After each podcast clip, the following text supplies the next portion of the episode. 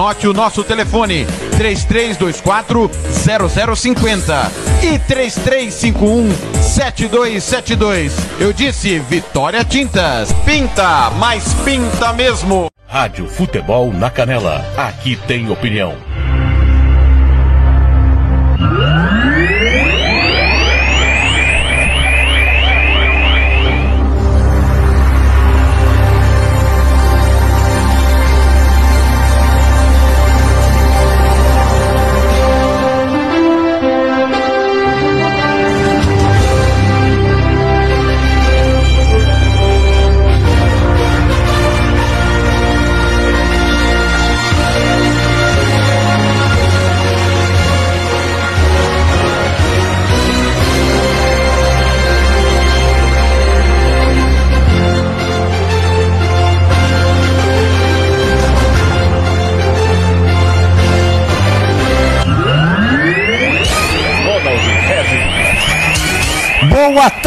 Amigos da Rádio Futebol na Canela, Planeta Bola no ar, especial Copa do Catar, especial Mundial 2022. A partir de agora vamos trazer ah, os comentários e as análises e o bom bate-papo sobre esse essa primeira rodada da Copa do Mundo. Hoje tivemos jogos desde manhã, quatro jogos destacados no dia de hoje, um dia muito corrido no Catar e com grandes jogos, surpresas, vexames, é, empates e vamos comentar a partir de agora na Rádio Futebol na Canela. Estamos no YouTube, estamos também na da nossa Rádio Futebol na Canela 1, 2, você nos nossos aplicativos. Uma ótima tarde. Estamos começando agora exatamente 6h36 hora Brasília.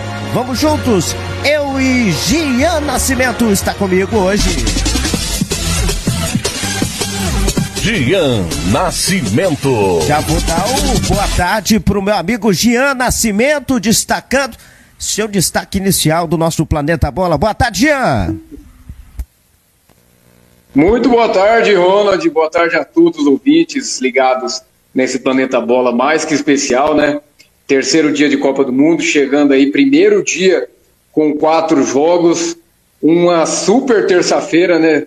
Com grandes jogos, alguns destaques é, históricos, né? Vitória da Arábia Saudita sobre a Argentina, uma das maiores vitórias é, da história das, das, Copas do Mundo, maior, uma das maiores zebras, né? É, tivemos os dois primeiros 0 a 0 aí dessa edição da Copa do Mundo e a atual campeã França estreando com autoridade, com algum susto, né, no início do jogo, depois é, jogando futebol bastante convincente. Vamos falar um pouquinho sobre cada um desses jogos aí e principalmente sobre o drama que deve passar a Argentina nessas rodadas seguintes aí da primeira fase. Ah, é verdade. Isso aí vai ter assunto para mais de metro, hein? É, hoje começou cedo a Copa do Mundo, seis, sete horas, uh, é hora Brasília, né? Às seis da manhã no horário de Mato Grosso do Sul, a Arábia Saudita venceu de virada a Argentina. Esse jogo aconteceu às sete da manhã, né? Foi um jogo disputado. Vamos trazer os resultados de hoje, daqui a pouco nós vamos detalhar a cada jogo. Às dez da manhã, hora Brasília, teve o 0 a 0 um jogo borocochô, viu? Dinamarca e Tunísia, 0 a 0 já pelo grupo D da Copa do Mundo nesta primeira rodada. Às 13 horas, nós tivemos o México empatando com a Polônia. Jogo marcado também para as 13 horas no estádio é, 974, pelo Grupo C. México e Polônia é o grupo da Argentina. A Argentina se deu bem com esse placar em 0 a 0 E finalizando agora, há pouco, terminou a vitória da atual campeã. A França venceu por 4 a 1 a Austrália. Esse jogo valendo pelo grupo D. A França lidera o grupo D e fez um. Até levou um susto no comecinho, vamos lá, vamos dizer assim, mas depois conseguiu engrenar e fez quatro com dois gols do Giroud, calando a boca do Gian Nascimento. Daqui a pouco ele vai comentar também sobre isso. Essa é a, essa primeira rodada. Hoje foram os jogos do grupo, do grupo C que é, é, é, traz uma surpresa. A Arábia Saudita está liderando o grupo C e o grupo D com a liderança da França. Da França, o grupo D com a vitória da França agora há pouco é, lá no Catar. É a primeira rodada da, da Copa do Mundo é, desse Mundial, né? Esse Mundial que é um mundial, vamos dizer assim, Jean, diferente por conta da desse mundial estar acontecendo no final do ano, é, ou, ou, ou, seja, na metade é, da temporada europeia, Jean?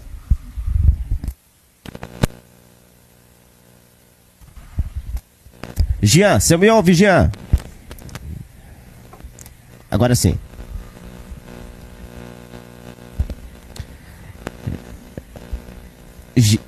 Jean.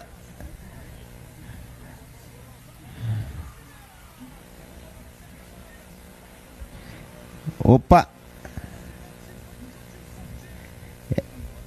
Eu não estou ouvindo o Jean Nascimento. É... Eu não estou ouvindo o Jean Nascimento. Você me ouve, Jean?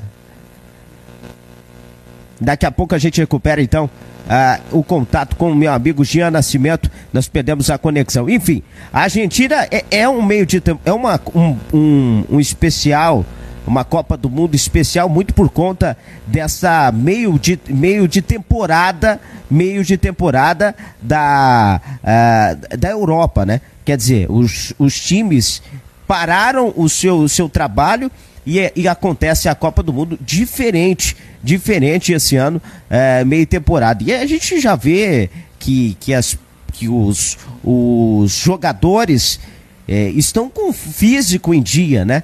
É, é, muitas, muitos é, jogadores que, que foram ali por lesão não foram para a Copa, porém tem muitos jogadores com físico em dia.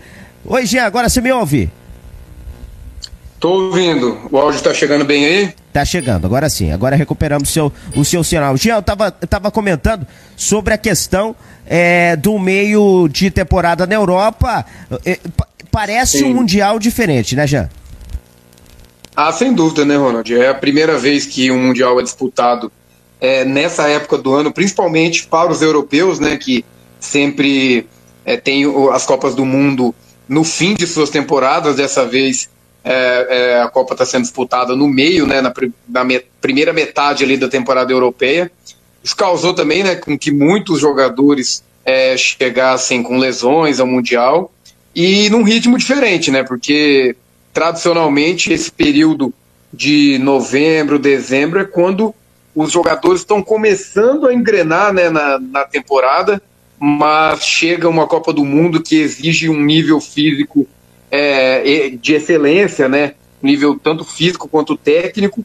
Então é, é bastante diferente, principalmente para essas seleções europeias.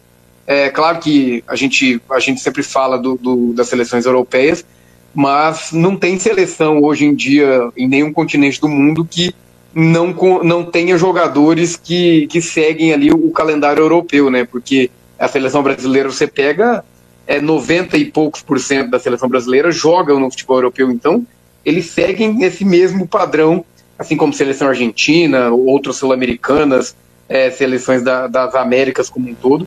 Então é, dá uma alteração, mas assim, é, a gente tem visto jogos é, bastante disputados fisicamente. Então acredito que é, os jogadores, seleções já, já se prepararam muito bem para essa mudança que teve no calendário.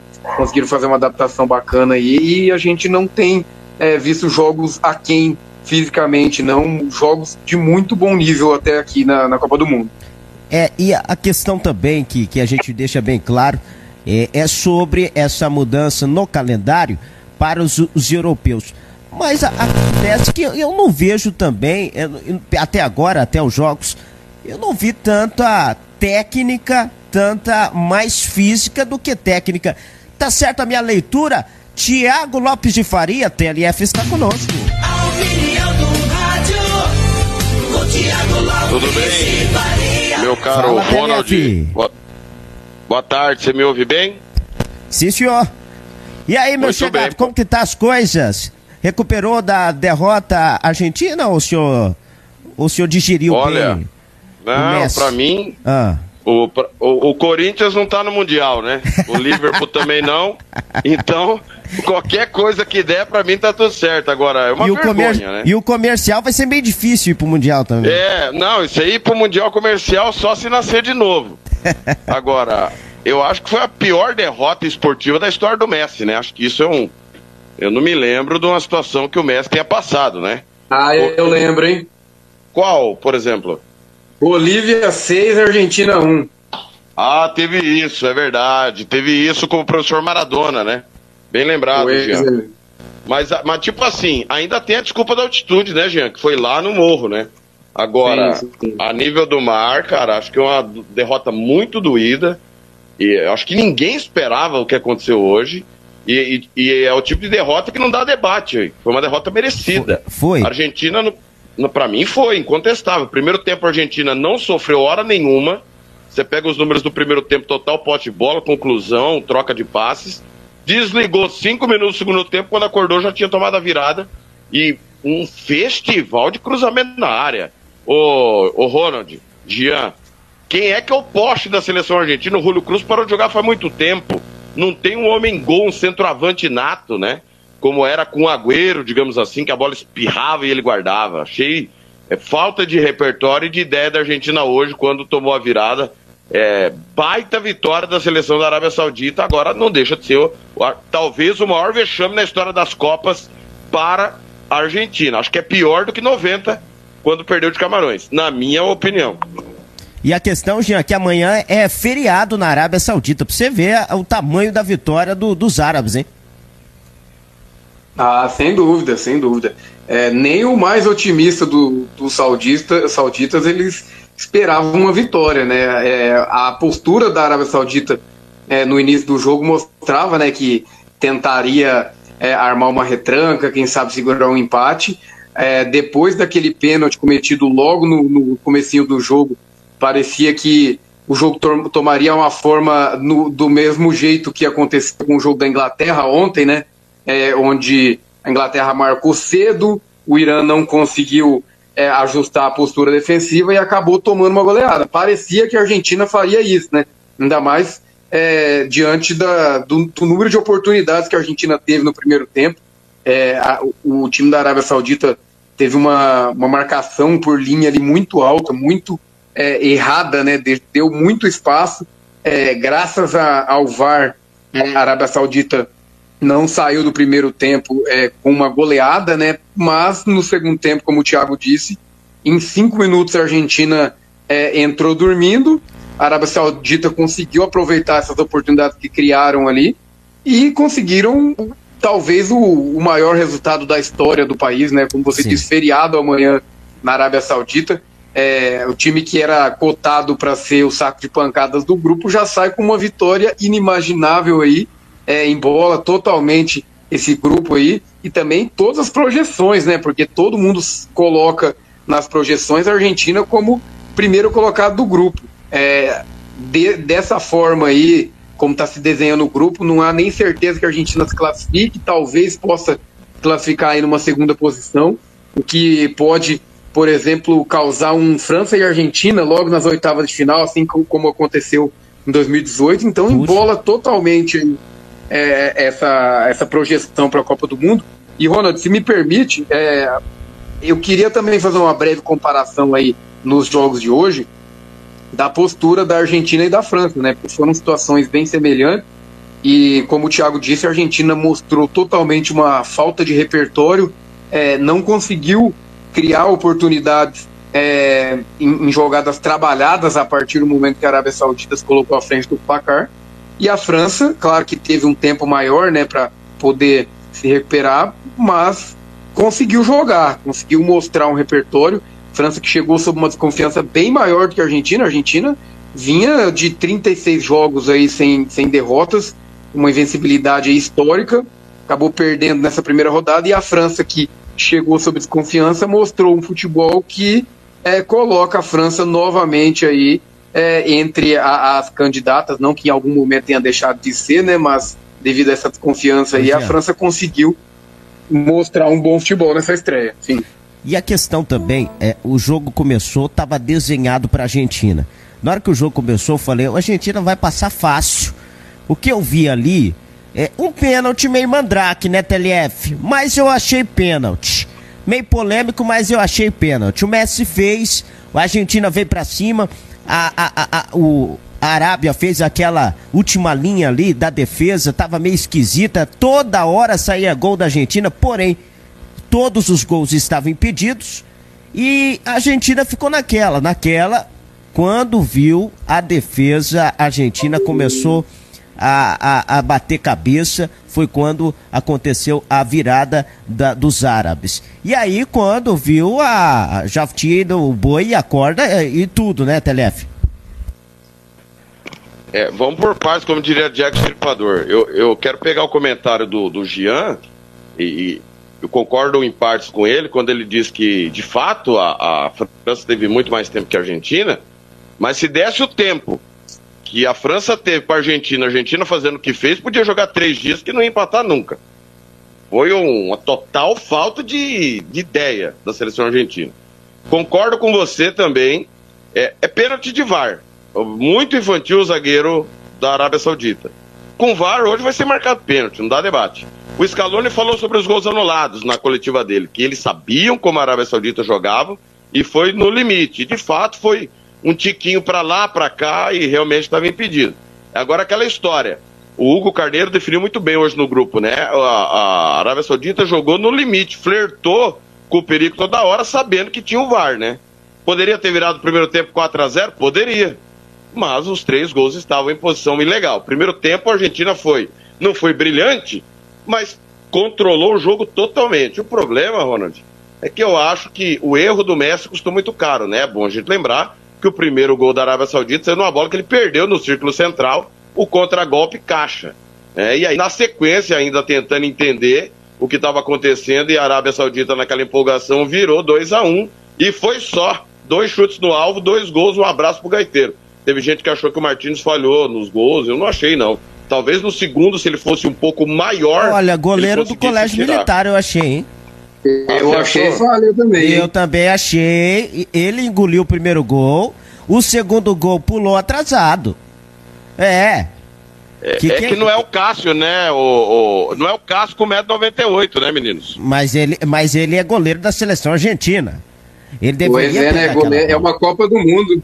E, e, ele, se tivesse no gol inverso ali, com, com essa postura aí, tomaria uns 3, 4 gols ali na, na primeira pressão ali inicial da, da Argentina antes do, do primeiro gol ali. Foi uma boa pressão que precisou do goleiro trabalhar, né? E o Martinez não mostrou segurança para caso seja exigido num jogo maior, não, hein?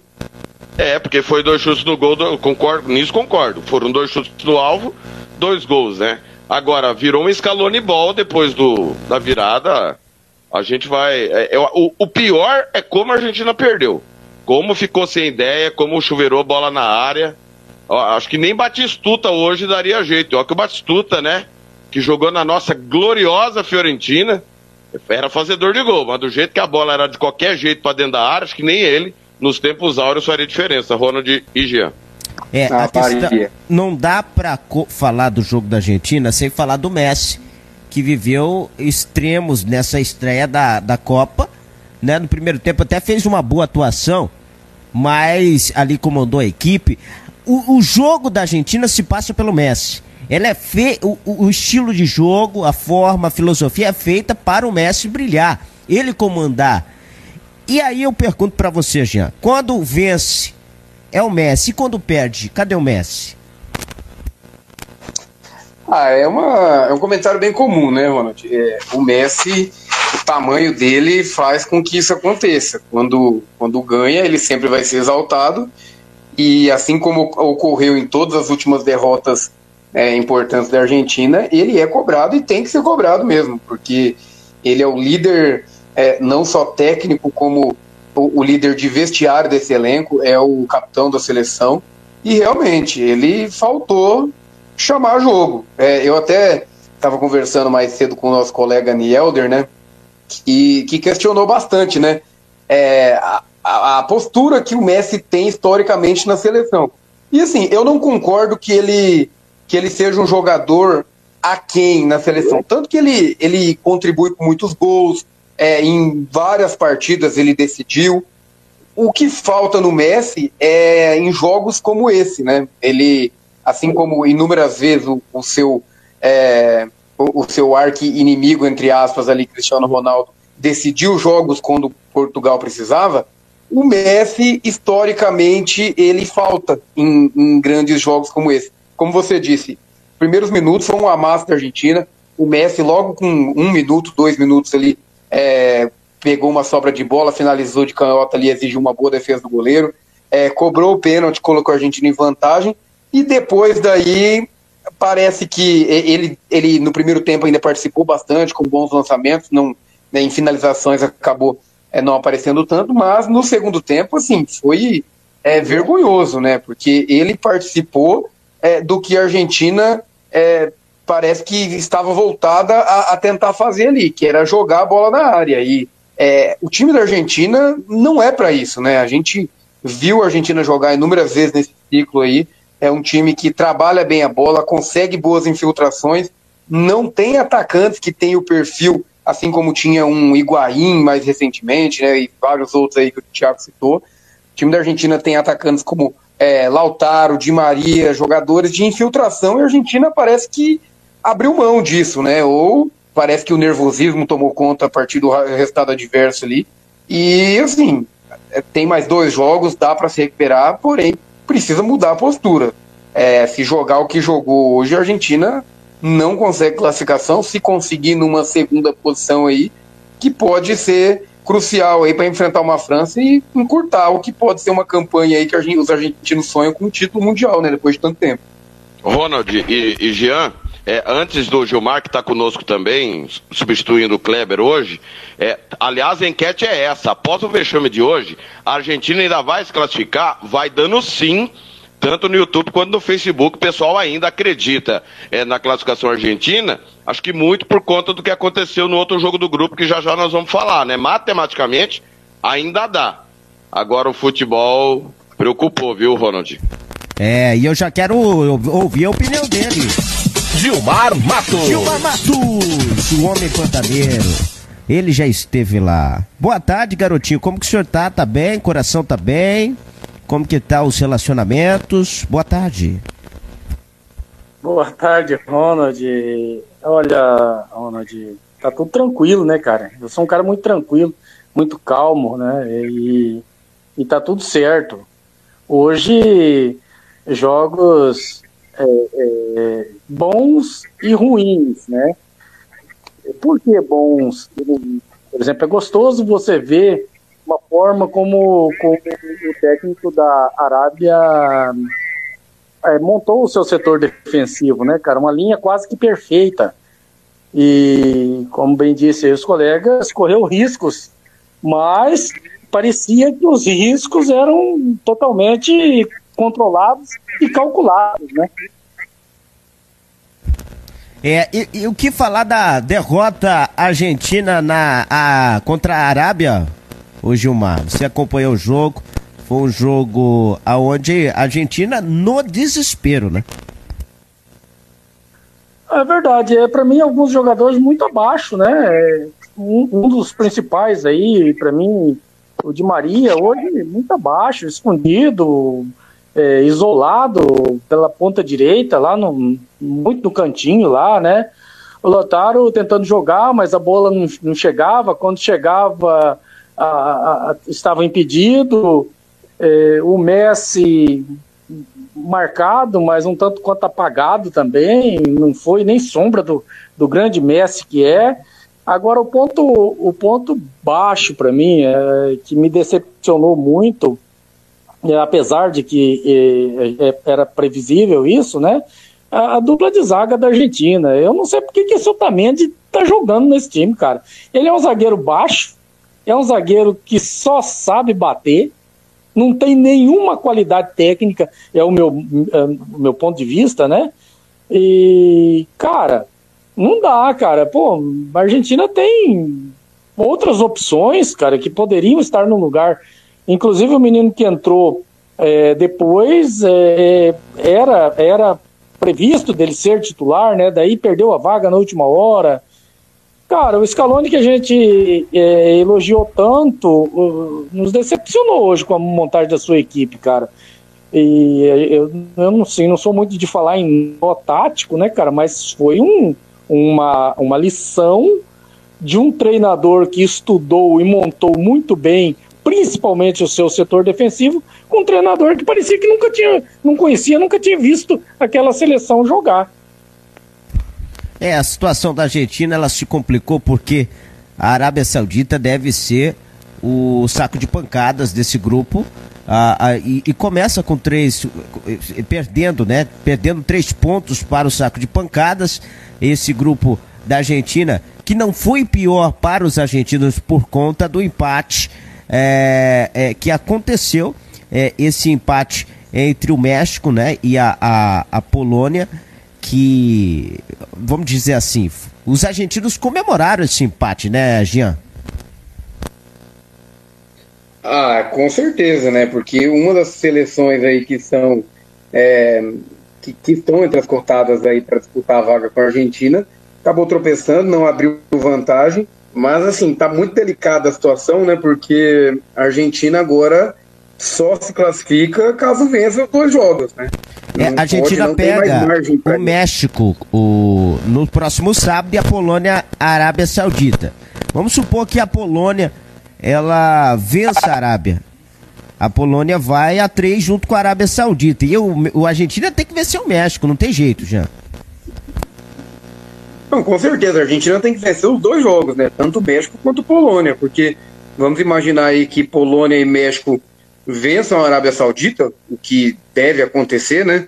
É, a gente já vê Polônia e México ainda quatro pontos aí, e a Argentina é, vencendo um jogo e tropeçando em outro aí, chega no máximo a quatro pontos, por exemplo. Então, só com duas vitórias eu consigo imaginar a Argentina classificando e não serão jogos fáceis, né?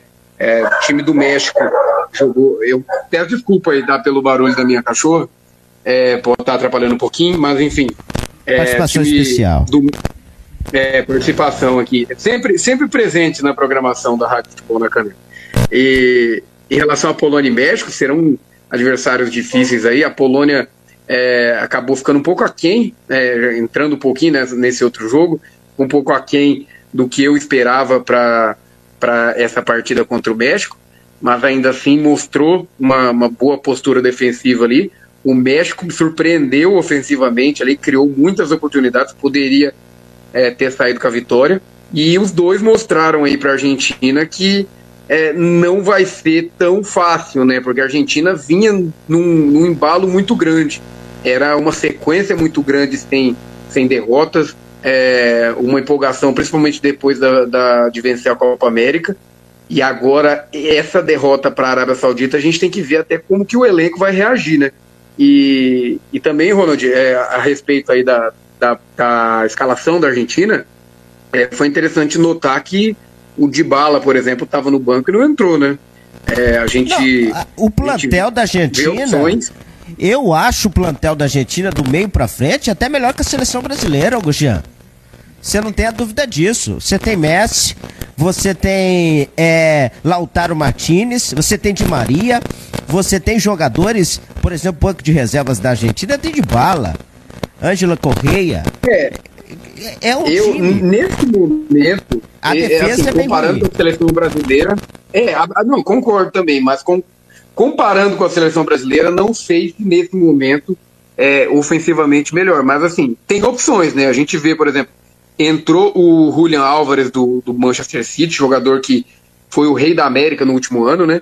Porém, ele também, assim, é, pelo jogo que a Argentina estava fazendo, ele não conseguia contribuir muito, né? Porque não tinha característica para aquilo. Mas aí você é, você me permite discordar de você com uma questão. Jogadores de seleção são diferentes de jogadores de clube. Você pode discutir se o Lautaro Martins joga bem na seleção, ele joga bem no seu clube. O Di Maria joga bem na seleção ou joga bem no seu clube? Na seleção brasileira, o Richarlison joga bem na seleção, joga bem no seu clube. Então são questões que também tem jogadores que parece que quando veste a, a camisa da seleção, o jogador se transforma. Tanto para ruim, tanto para bom também. Eu acho que vários jogadores da seleção argentina não rendem da seleção aquilo que rendem nos seus clubes. O TLF, Jean também, se quiser trazer essa abordagem também, porque a Argentina ela fez uma, uma eliminatória que foi do meio preocupante, depois ela engrenou, ela engrenou, no começo foi estava fora é, entre os cinco primeiros, depois com o Scaloni ali conseguiu arrumar tal, e aí chegou, classificou para a Copa do Mundo, fez uma Copa América no Brasil, que foi uma Copa América bem abaixo do nível, né? Aquela Copa América que foi fizeram aqui no Brasil, de última hora, aquela coisa toda. Foi campeã, é, deu volta olímpica no Maracanã. E aí pareceu que a Argentina, ó, tá vindo a Argentina aí, tá vindo a Argentina aí. Foi, pegou a Itália num torneio que fez entre o campeão da Europa e o campeão da América, venceu a Itália e venceu bem. E a gente tinha uma expectativa muito boa com essa seleção argentina. Mas o vexame de hoje foi uma coisa impressionante, Jean. Não, concordo, concordo. É, é, que assim, eu acho que a profundidade do elenco da Argentina também não é tão grande, mas no 11 ali, é, a gente está discutindo também é, para um todo, né? Não em relação a esse jogo, porque obviamente assim, a Argentina tinha obrigação de, de golear esse, é, o time da Arábia Saudita, é, comparando nome por nome no papel. Claro que dentro de é outra postura, mas assim, é, a, a, defesa da Argentina acho bastante questionável, assim, o, o os dois que entraram em campo. O Romero, é, fiz alguns jogos aqui é, do Tottenham é, na Rádio Futebol na Canela e, assim, pavoroso, assim, vários jogos que ele tem falhas infantis, assim, é, é, são erros muito, muito bestas, assim, que ele comete. O Otamendi, já há muito tempo, é um jogador que, que tá não fazendo rende hora extra, que... né, na seleção. Ah, com certeza. Ele, ele rendeu alguns meses ali no Manchester City. E é o Thiago Silva é... da nossa seleção, né, Jean? É, mas o Thiago ainda consegue mostrar um futebol melhor, né? Porque o Otamendi, assim, eu não consigo entender até hoje, porque no Benfica ele falha, na seleção ele falha, ele é, cometeu um, um, um, quase uma falta criminosa no Brasil-Argentina recentemente lá, um jogador violento e que, assim, é, tá titular da seleção. E, e, assim, não dá nem para falar que é por falta de opções, porque, por exemplo, é, o Lisandro Martinez, do, do Manchester United, que entrou no lugar do Christian Romero, para mim é um zagueiro melhor.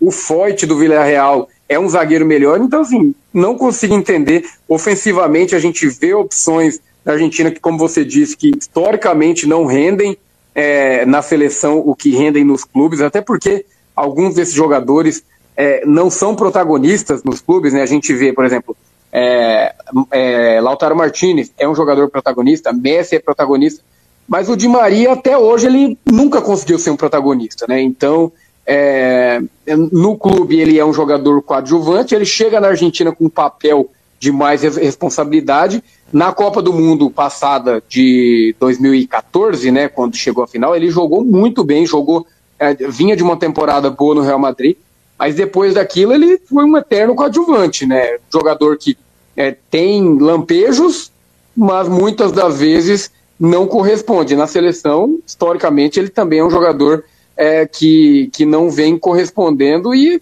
é assim, é, é o todo, né? Culmina num resultado vexatório que foi esse que a Argentina teve hoje. Exatamente. Só para a gente fechar essa, essa derrota argentina hoje pela manhã, 2 a 1 um para a Arábia Saudita. TLF, depois a gente vai fazer, depois que o Brasil estrear, uma comparação entre elenco, entre o plantel da Argentina e o plantel da seleção brasileira. A gente fazer um comentário aí, é, é, fazer uma comparação, vai ser bem legal. É que hoje, né, o debate é, mais, é, é diferente, é sobre os jogos da Copa do Mundo. TLF, sobre o vexame da Argentina hoje, para passar a régua, esse grupo Agora, tá um pouco embolado por conta da Arábia Saudita na liderança. A gente sabe que a Arábia vai ser bem difícil classificar. Mas e agora, o Telef? O que, que o, o nosso glorioso Scaloni tem que fazer na, no hotel, no, no vestiário dessa Argentina que está com a cabeça baixa nessa Copa do Mundo? Olha, o, o Thiago saiu o Thiago saiu? Ah, o Christian tá aqui comigo? Ah, vou dar um boa tarde, vou dar um boa tarde noite pro meu amigo Christian, grande Christian Cabelo, e eu já vou passar a pergunta para ele, ele já entra aqui já no, é, é ele já entra na peleja pe pegando fogo, é, é aquele jogador que chega para resolver o Vigian, o Christian é aquele jogador que chega para resolver, é aquele que quando o, o, o, o, jogador pede, o treinador pede, ele entra e resolve. Christian Camilo. Você, meu querido. Boa tarde, boa tarde, Ronald, Gilmar, Jean, amigos da Rádio Futebol na Canela. Prazer estar tá, tá aqui mais uma vez no programa Planeta Bola aqui, conversando com vocês. Nesse dia histórico para o futebol mundial. Muitos diziam que um raio não caía duas vezes no mesmo lugar. A Argentina perdeu duas vezes na estreia para seleções medíocres aconteceu 32 anos depois da primeira vez. Eu não sei qual é o maior vexame da Argentina. Se é ter perdido de 1 a 0 para Camarões ou ter perdido de 2 a 1 para a Arábia Saudita. E o melhor do jogo de hoje na Arábia Saudita foi ver o zagueiro saudita dando um enquadramento no Messi depois do segundo gol da Arábia Saudita. Aquilo é a imagem do dia. maravilhoso. É maravilhoso. Maravilhoso, maravilhoso. Ele falando: aqui não, mané, aqui é Arábia, tem, aqui você não um... vai fazer o que você quer, não. Tem um vídeo circulando nas redes sociais dos árabes enlouquecidos. Como diz o Galvão Bueno, a Arábia enlouqueceu, a Arábia enlouqueceu. Enlouquecidos, os caras quebrando porta, quebrando janela. É uma coisa impressionante, uma festa. Uma festa. Os caras... a imagem do dia, do cara enquadrando o Messi, a imagem do dia é aquela ali, viu? É maravilhoso. Mas, falando do jogo da Argentina e depois falando um pouquinho do que, que a Argentina tem que fazer para como disse, reconstruir, porque hoje, como diz, a casa caiu, né? Não sobrou um, não sobrou uma telha no telhado e não sobrou uma parede em pé. O que que acontece? A Argentina, pelo jogo que eu vi, entendeu? Assisti o jogo meio picado, o jogo de manhã cedo, né? Porque estava aí nas locomoções, no trabalho e tudo mais, né? É, ela teve um primeiro tempo bastante controlado e até a gente até pode criticar esse, esse VAR eletrônico. Para mim, ele, ele, ele deu um impedimento na, na lista da camisa da Adidas ali uma hora, porque eu não vi aquele impedimento do ombro. Para mim, só tava o braço ali, entendeu? É, como diz, é, foi um, é, foi muito, é, é, é muito rigoroso e a gente já discute, né? Tem que ser rigoroso, tem, tem que ser rigoroso, mas até onde a gente vai saber se isso está real ou não está? Mas enfim, deu o impedimento, agora a gente vai voltar atrás, né? E, mas a Argentina podia ter feito 3, 4 a 0, mesmo sem impedimento também, no primeiro tempo. E a Argentina deixou de matar esse jogo no primeiro tempo. E aí, com aqueles dois gols que aconteceram é, por por acaso o primeiro eu, é, eu, vi, eu vi uma falha muito grande da zaga argentina, mas é o, o, o, o, atacante saudita deu muita sorte da bola ter colado no pé dele. E um segundo gol maravilhoso, né? Aquele chute que o cara acertou é um chute digno de um bom atacante com um grande gol. É, isso balançou a Argentina e deixou o, a, bola, a bola parecia que começou a queimar no pé da Argentina. Pelo segundo tempo que eu vi, né? É, a Argentina perdeu aquela fluência de passe, aquele toque me voe que eles são muito acostumados a fazer, né? Isso não teve no segundo tempo, o toque me voe, o toque me voe, o toque me voe. A bola já começava a queimar no pé deles e isso mostra o que a gente sempre vê da Argentina. A Argentina ela pode ter todas as qualidades do mundo, pode ter um grande ataque, pode, como vocês disseram, não ter uma defesa tão boa assim, mas parece que é, a Argentina ela perde para os nervos dela, entendeu? Coisa que é, as seleções europeias sabem controlar muito mais. Nós, às vezes, temos esse problema também, mas com nós acontece menos que com a Argentina. E a Argentina, eu acho que ela perdeu para os próprios nervos dela hoje. Eu acho que hoje o que, que o Schiavi, o Schiavo, né, o o, o técnico, o Scaloni, né, o técnico da Argentina tem que fazer. Ele tem que chegar nos caras lá e falar, ó, oh, gente, apaga, é, o jogo de hoje é, já, é, já é história, já, já vamos para cima e nós temos que ganhar os dois jogos. Não vai ser fácil ganhar os dois jogos? Não, não vai ser fácil ganhar os dois jogos. O empate entre México e Polônia ajudou, né? E graças a Deus o Show pegou aquele pênalti do, do Lewandowski, né? É, porque se não tivesse pego, rapaz, o que seria esse Argentina e México na próxima rodada, os dois correndo o risco de eliminação? Seria um jogo já de cardíaco, né? Então, é, o México vai com alguma vantagem por ter esse empate, né? E a Argentina ter perdido o jogo, né? Eu não acredito que a Arábia classifique, por mais que vocês me.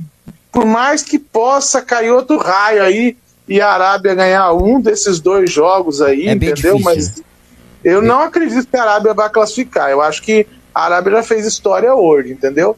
Então só resta a Argentina ganhar os dois jogos e deixar México e Polônia para se resolverem no saldo de gols com a Arábia, que eu acho que é o que pode acontecer, entendeu? É... Agora, se a Argentina empatar o próximo jogo com o México e a Polônia, ao que tudo indica, ganhar da Arábia Saudita, aí o jogo entre Polônia e Argentina, rapaz, eu não queria estar na pele do argentino, não, viu?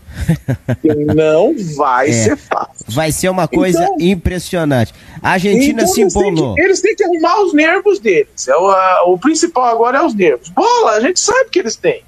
Não, não desaprenderam de jogar bola, eles sabem jogar bola. Agora, que realmente uma coisa que vocês é, enfocaram aí e, meu, meu Deus do céu, Otamendi não, não pode ser zagueiro da seleção argentina, viu? Você me desculpe, por mais que a gente tenha visto é, zagueiros horrendos no futebol sul-americano, eu acho que ele é o pior de todos, entendeu? É, não tem como ele jogar na seleção argentina. O restante da zaga, vai, até tem suas falhas, mas o Otamendi, para mim, é o pior deles todos. É, não tem como jogar na seleção. E como falaram, não, não é falta de, de opção. Tem o Foyt, tem outros jogadores que podem estar tá surpreendendo. Eu acho que nisso o Scaloni, de repente, vai ter que chegar lá com a comissão técnica, vai ter que chamar o Otamendi e falar, ó, oh, bicho, guarda aí, vamos botar outro, entendeu? É, é aquilo. É traumático? É, mas tem uma hora que você tem que tomar uma decisão dessa. Então, o que eu acho que a gente não precisa disso, é de cabeça no lugar. É, eu acredito que eles têm um time bom para classificar, eu acredito que eles podem classificar. E se em 90 eles perdendo para Camarões chegaram na final e não ganharam da Alemanha porque teve aquele pênalti com 40 do segundo tempo, ser cuidado que do mesmo jeito que o raio caiu de novo, ele pode cair duas vezes e eles podem chegar mais para frente sim. Na Argentina não está morta não. É, a Argentina tem muita dessa, né? Quando você vê que ela ela tá morta. Foi igual na Copa de 2014 também. A Argentina foi assim, ganhando seu jogo, quando viu tava na final. É bem assim. Pra passar se o centroavante não perde aquele gol, se o Neuer não pega aquela bola lá, a Argentina hoje era campeã em 2014. Era campeã, era campeã. É, que coisa. E em cima da Alemanha que meteu 7 no Brasil, né? Impressionante. Uhum. Essa primeira rodada do grupo, grupo C, a Argentina perdeu por 2 a 1 para a Arábia Saudita e outro jogo aconteceu às 13 horas, hora Brasília, México e Polônia. México e Polônia empataram em 0 a 0. Lewandowski perdeu pênalti, meus amigos. O Shoa foi destaque novamente. O Shoa que é, é, aquele goleiro lendário de Copa do Mundo, né? Não tem como não pensar no México se não, não pensar no goleiro Ochoa. Ô, meu caro, Gian Nascimento, que falar desse jogo, hein, Gian? O México é, que, que sempre tá ali, né? É aquela seleção que é gostosa de ver os jogos do México, não para torcer pro México, mas é gostoso de ver o México jogar. Mas não foi um jogo muito, de muita qualidade não, né, Jean? Ah, pois é, né, Ronald? É, foi um jogo assim que ficou é, bastante aquém, é, pelo menos do que eu esperava, né? São duas seleções aí que, que são medianas, né, a nível Copa do Mundo. Eu esperava um pouco mais da seleção da Polônia, achei é, uma seleção bastante tímida, principalmente ofensivamente, né? Que a gente é, vê jogadores de muita qualidade, não só o Lewandowski, que tem é, Zilinski, tem é, Krychowiak, jogadores que podem oferecer mais suporte ali para o Lewandowski, que é um centroavante, né? Depende que a bola chegue nele.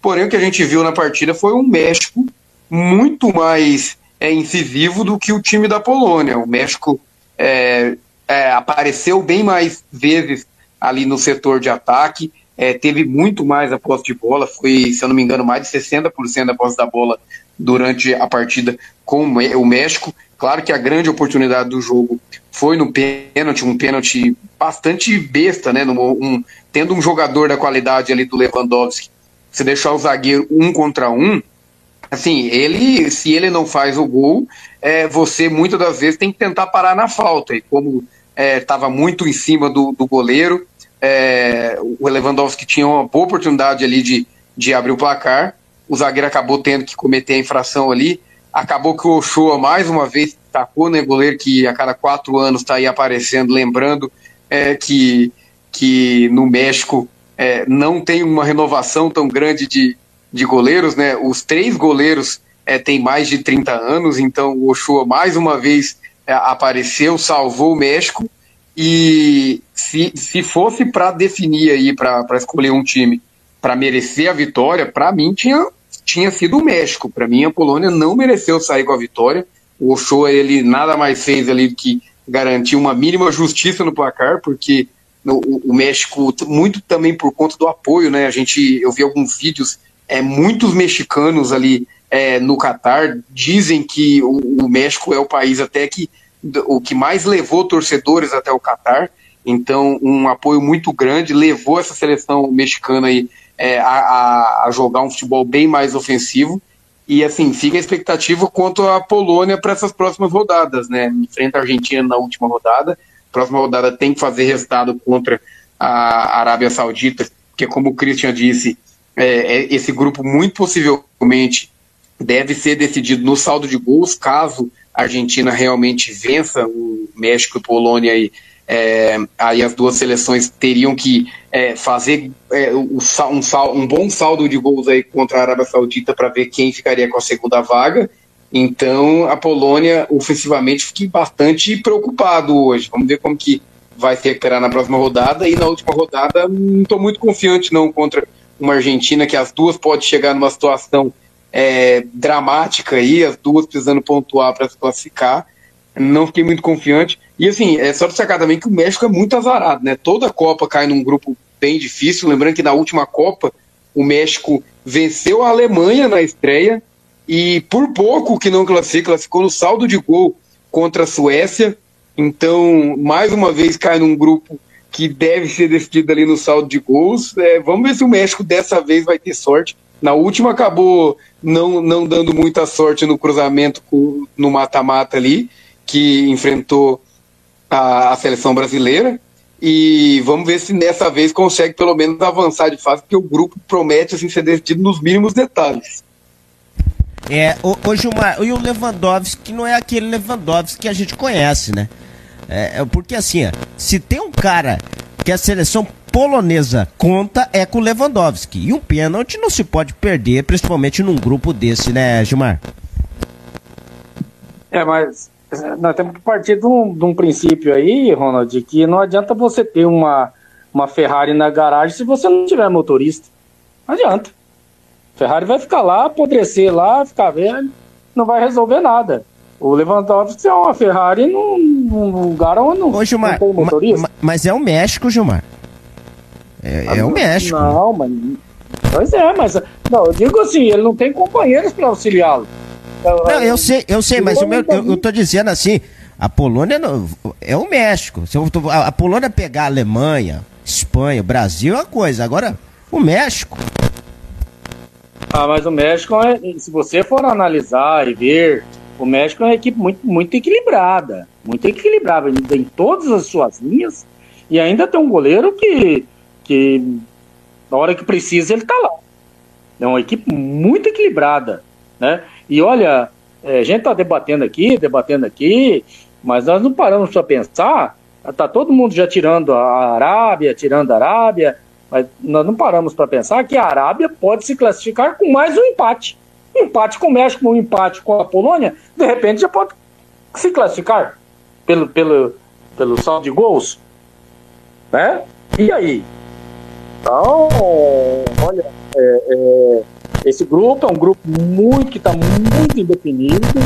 É, eu não, depois do jogo de hoje eu não coloco a Argentina é, tão favorita assim, a, a Polônia é, me decepcionou, né? mas por conta da organização do, do, da equipe mexicana, que tem as suas linhas bem organizadas, se defende muito bem. É, o, o pênalti no Lewandowski, eu, eu entendo que foi, o zagueiro foi inocente, né, segurou pela camisa, e aí não tem jeito. É, o VAR viu e, é calmo, tá tudo certo. Agora. É, Ô Gilmar. Não. Foi. Gilmar, só, só pra a gente colocar aqui. É, é questão é, o Lewandowski está para a Polônia assim como o Messi está para a Argentina, certo? Você tem a mesma opinião que eu? Eu, eu para mim, eu, eu acho que o Lewandowski está para a Polônia como o maior jogador polonês, como o Messi está para a Argentina e como o Neymar também está pelo Brasil. Por que, que a cobrança em cima do Lewandowski? É certo que a seleção polonesa não tem chance de título, é candidata ali, corre bem por fora. Mas é, esse jogo contra o México, me desculpe, mas o, Polônia tinha que vencer esse jogo. Ainda mais com Lewandowski tendo a vitória nas suas mãos. Você não acha, não, Gilmar? Teoricamente, sim. Teoricamente, sim. Né? E, e até porque ele teve a, a, a, a chance da vitória na mão, né? Mas se você for analisar o jogo, em muitos momentos da partida, o México foi muito melhor. O primeiro tempo, para mim, na minha opinião, primeiro tempo, o México foi muito melhor que, que, que, a Polônia. Segundo tempo, na hora do pênalti, um pouquinho depois do pênalti, a Polônia foi melhor. Depois o México voltou a equilibrar a partida novamente. É, todas as seleções, a grande realidade, estão encontrando algumas dificuldades né? por conta de que alguns treinadores ou não estudaram os seus adversários, né? ou os seus esquemas táticos não estão funcionando, né? como não funcionou da Argentina hoje contra a Arábia. E da Arábia se encaixou perfeitamente para matar o time argentino. Embora, na minha opinião, é um, um esquema tático suicida. É, que essa, aquela linha alta e a marcação, a zaga todinha em linha. A, o setor defensivo, a primeira linha da Arábia era toda, toda em linha, toda em linha. Deu certo nesse jogo, mas quem sabe se vai dar certo no próximo jogo? O México tem uma equipe muito equilibrada. E, e aí é que eu digo para você a vantagem é, de você ter uma equipe com as suas linhas equilibradas, com o seu time todo equilibrado. Não há um, um destaque da equipe. Ah, não, linha ofensiva do México é que se destaca. Ah, não, a linha de armação, de criação é, do México é que se destaca. Ah, não, a linha defensiva do México se destaca. Não, são parecidas, né, são equilibradas. A, a, linha da Arábia, todos nós vimos que, que quem se, se, se, destacou foi a primeira linha, a linha defensiva da Arábia, e o seu goleiro também muito, muito bom, né? Então, é, para mim, olho no México e olho na Arábia. Polônia e Argentina vão ter dificuldades imensas é, para se classificarem. É, que coisa. E o seu Lewandowski está 360 minutos sem marcar gols em Copas do Mundo. O Lewandowski hoje passou em branco. Quem chamou falou? Ronald, é sobre o jogo da, do México com a Polônia. Realmente, o México foi um pouco melhor do que a Polônia, eu concordo aí com o Jean, com o Gilmar. O México, no total do jogo, foi um pouco melhor que a Polônia. Mas a oportunidade, ela apareceu para a Polônia. E aí eu vou te dizer, um cara com a bagagem que tem um Lewandowski. Aí, que, eu, que dizendo, aí que eu quero chegar, ô, Christian. Tudo, com tudo que ele Sim. representa para a seleção Sim. da Polônia, eu acabei de ver um pênalti aqui. O cara não pode. Ele telegrafou pro goleiro. Falou: Eu vou bater a meia altura nesse canto aqui. Vai lá e pega o show, pelo amor de Deus. Ele, você vê que, você vê que o, o ataque, você vê que ele, é, eu peguei até os detalhes aqui. Você vê que ele chega, suspira e olha para cima, como fala assim: Meu Deus, o que que eu vou fazer, né? Quer dizer, um cara da tarimba dele não pode ter uma dúvida na hora de executar um movimento desse. Ele treina para isso, gente. Quantos pênaltis ele deve bater num treinamento? Ele deve ter pelo menos umas. É, é, é, eu, eu, se sou um jogador da tarimba dele, eu tenho pelo menos umas quatro, cinco batidas diferentes. Entendeu? E na hora que acontece o pênalti, eu já falo, ó, eu vou naquela batida ali, ó. Eu vou naquela batida no canto, eu vou naquela batida no ângulo, eu vou naquela batida no meio do gol, eu vou. Na eu, eu já me defino na cabeça o que eu vou fazer e, eu, e aí eu já esqueço tudo, tudo todas as outras batidas. Eu, eu me concentrei naquela batida para fazer aquele movimento correto, falar, ó, essa batida é forte, não, essa batida não é forte, essa batida é mais, é, é, é mais alongada. Um cara que tem a tarimba e que treina o que ele treina, não pode bobear numa hora dessa. Não pode. De jeito nenhum. Então é essa a argumentação que eu tenho quanto ao pênalti da Polônia hoje. Foi quase um, foi um golpe de judô que o, que o zagueiro do México fez nele, entendeu? É, foi quase um ipom, entendeu? Mas tipo, é, então é, é tipo assim, é isso que eu digo. A Polônia não podia ter perdido a chance que perdeu hoje, entendeu? De praticamente é, se botar numa situação de ganhar da Arábia na próxima rodada e chegar lá e ficar esperando a Argentina e falando assim: agora vocês precisam ganhar da gente, que senão vocês estão fora. É, que coisa. Segunda rodada. A segunda rodada desse grupo C acontece nesse próximo sábado, no, na cidade da Educação. E só ah, falando da linha da Arábia, mais uma ah. coisinha que realmente o Gilmar falou, ele tem razão nessa linha da Arábia, tá? Ela joga muito treinada, é muito bom. Só que, gente, todo mundo sabe como é que você quebra a linha reta no último homem. É o cara vindo de trás. E eu vou te falar: se a Polônia e o México sabem jogar bola, eles vão treinar essa bola com o cara vindo de trás. E aí não tem impedimento, amigo. É aquela velha história. Se tô, se tô eu, o Ronald e o Jean jogando, entendeu? Eu falo assim, ô Ronald, quando eu pegar a bola pela direita, você sai de um lado de trás e o Gian sai do outro, entendeu? Eu vou jogar bola no pé de um dos dois. Na hora que vocês entrarem, vocês estão entrando correndo e o zagueiro está parado. O que, que vai acontecer? Vocês vão sair 3, 4 metros na frente do zagueiro na cara do goleiro, gente. É, é beabá de futebol. É, e, e, e, essa situação da, da, da linha da, da Arábia, né? Foi o que deu o que falar também no dia de hoje, porque a Arábia ganhou o jogo é, muito por conta dessa linha, né? a linha, é, é, um centímetro para cá, os gols da Argentina seriam validados. Só pra gente fechar, gente, porque a gente precisa comentar sobre a França ainda e nosso horário tá apertado. Quem que chamou? Um, Oi, tem um detalhe só. Sim. Ô, Christian, mas a Argentina teve um lance que ela tentou assim, é, essa saída de trás do jogador, só que o goleiro tava de líbero, meu amigo. O, o goleiro deles não é bobo, não. É um time muito bem treinado. Eu concordo com você que aí é, é sair com velocidade pelos lados, vindo de trás, para que o jogador possa infiltrar ali, né? E, e, aí eu concordo com você. Mas a Argentina tentou com o jogador vindo de trás e quando a linha estava bem adiantada, o goleiro estava de líbero e saiu muito bem na bola. Então é um time a ser estudado. Ah, pode acontecer de ter sido um jogo, pode acontecer, eu, eu concordo que pode acontecer. É, de repente foi esse jogo aí que deu tudo certo. E tem vezes que acontece isso. E esse é o futebol. Né? Mas que é um time que me pareceu muito bem treinado defensivamente. Quando a zaga adiantou, subiu para fazer essa marcação alta ali no meio, quase que no meio de campo, que a Argentina tentou a bola longa com o jogador vindo de trás, o goleiro estava de líbero. É.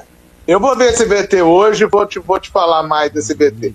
Mas para mim, eu acho que entrando com dois ou três de trás, meu amigo, o goleiro vai ficar perdido, ele não vai saber em qual que ele vai. E aí você vai fazer linha de passe dentro, da, dentro do gol dos caras.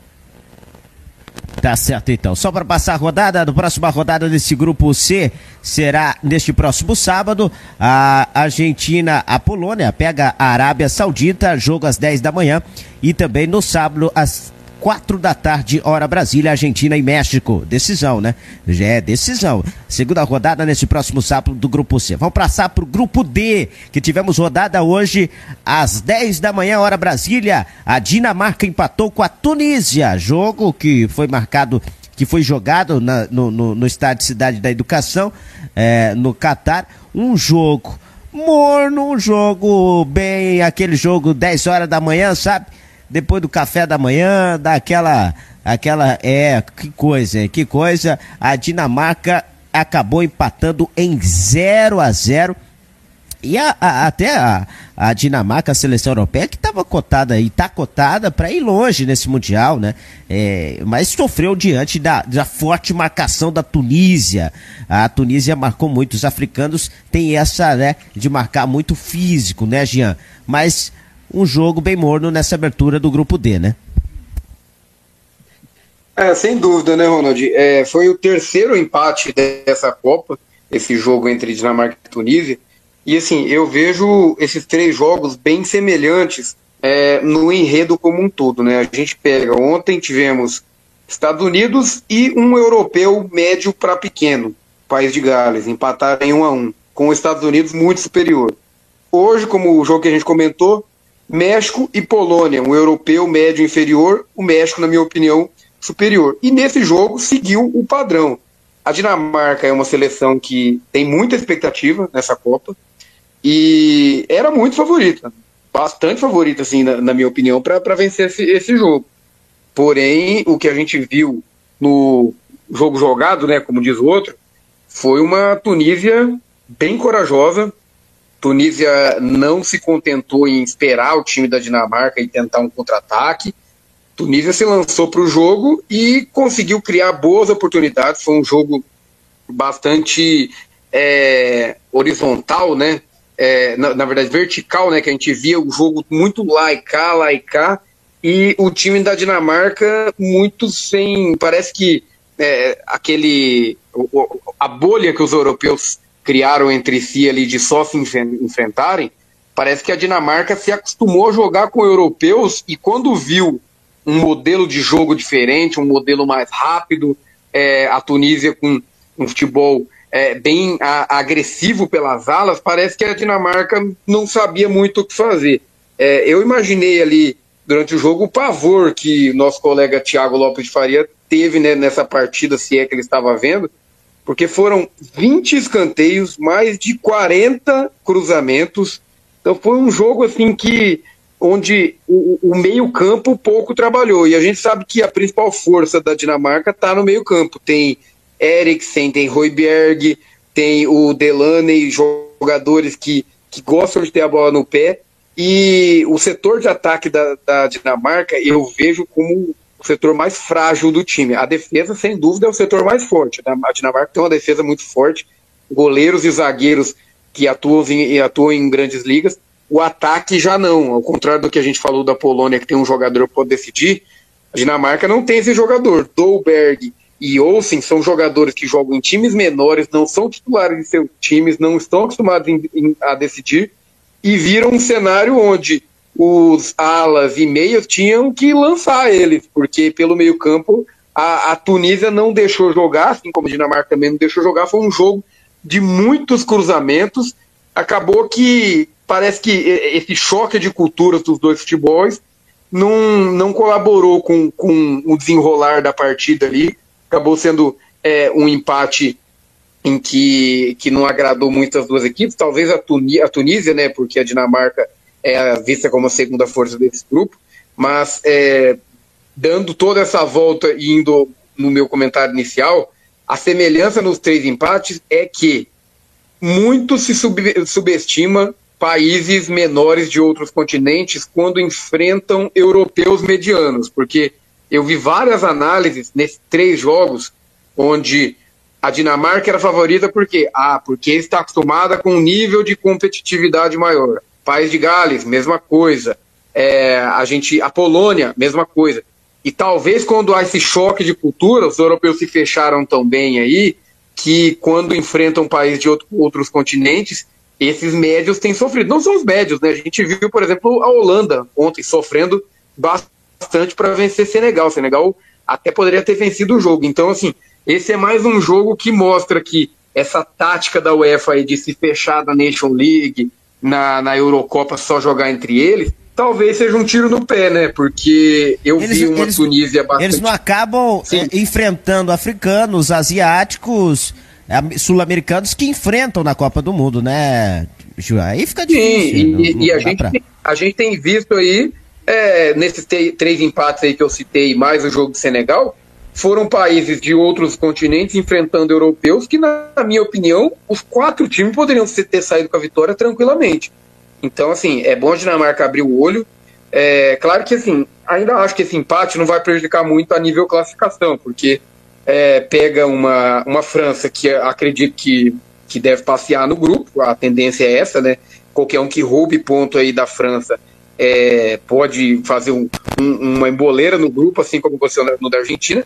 E uma Austrália que eu acho um time é, ainda abaixo. É, mas assim, como a gente viu a Tunísia, que era abaixo e surpreendeu a Dinamarca, não sei se num choque de culturas aí a Dinamarca pode ser surpreendida novamente contra uma Austrália, é, assim como a França não teve muita facilidade hoje, né? Então, assim, é, é bom esses europeus medianos abrirem os olhos, os olhos e também, assim, é, descer um pouco do salto. Talvez falte isso, porque não, não tem time bobo, né? Uma Copa do Mundo é, é primeiro escalão do futebol mundial. E assim, é, ver, tô vendo muitas surpresas e talvez por isso, né? A gente se surpreende porque esperava muito desses europeus que às vezes não, não tem tanto a oferecer assim, em relação aos outros continentes que também tem seu repertório. Exatamente. Vamos correr, vamos pro jogo da França que a gente tem muito para comentar sobre a atual campeã do mundo e depois se a gente tem que comentar os jogos de amanhã também que vai acontecer pela Copa do Mundo da FIFA. Você está aqui no Planeta Bola, o Planeta Bola trazendo tudo sobre a rodada, a, a primeira rodada nesse terceiro dia de Mundial de Copa do Mundo. A França passeou para cima da Austrália, jogo é, que aconteceu agora há pouco, é, terminou a, a, por volta aí das seis, é, das seis e meia, da, das seis horas, hora Brasília, o jogo que aconteceu lá no Catar, na Copa do Mundo, e com o show do Giroud. É, o show do Giroud, chupa TLF, chupa Jean, chupa Christian. É, Giroud voltou, que Benzema nada, não tenho saudade, não quero Benzema. Giroud dando um show, Christian Camila. Ô, Ronald, antes do Christian, rapidinho, se me permite, desculpa, Christian. É, só para informar aí, né, o pedido do nosso, nosso chefe, Thiago Lopes de Faria, é, o Ceará anunciou o Gustavo Morinigo, ex-Coritiba, como técnico para 2023 aí. É, como o nosso programa abrange além de, de Copa do Mundo também, futebol nacional e internacional, é importante aí a gente dar essa informação, um técnico promissor, né, que chega aí e passa a bola aí pro Christian comentar sobre o jogo da França. Vai ter que falar do Jean, Oi. viu, Christian? Oi. Giroud, não, é, Giroud. bom, é, do Giroud. Bom, só, só falando do Gustavo Monigo, não vejo ele, ele todo esse cara, não, viu? Para mim, o Ceará não fez uma boa contratação. Mas, enfim, como de Série B, pode ser que ele se dê bem lá, mas eu não vi nada nesse cara, não, no, no, no, no, no Bragantino. Mas, é, falando do, do Giroud, né? Realmente o Giroud fez um, um bom jogo hoje. É, o Mbappé também fez um bom jogo, na minha opinião, entendeu? Gostei também do Mbappé. É, teve um outro atacante que fez o primeiro gol, que agora me foge o nome, é, também foi bem, entendeu?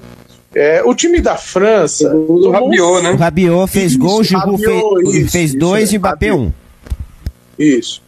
É... O time da França tomou um susto com aquele gol da Austrália logo no começo do jogo. Até eu tomei um susto que eu não imaginava que a Austrália tivesse capacidade para fazer um gol, entendeu? E aí eu até comecei a temer pela França, porque eu falei assim, cara, a Austrália vai se fechar lá atrás e eles e, e, e vai ser duro da França entrar, mas ao que me ao, ao, ao que eu vi do jogo, né, parece que a Austrália realmente se lançou achando que poderia enfrentar a França de peito, de peito aberto. E aí eu acho que foi o erro da Austrália, né?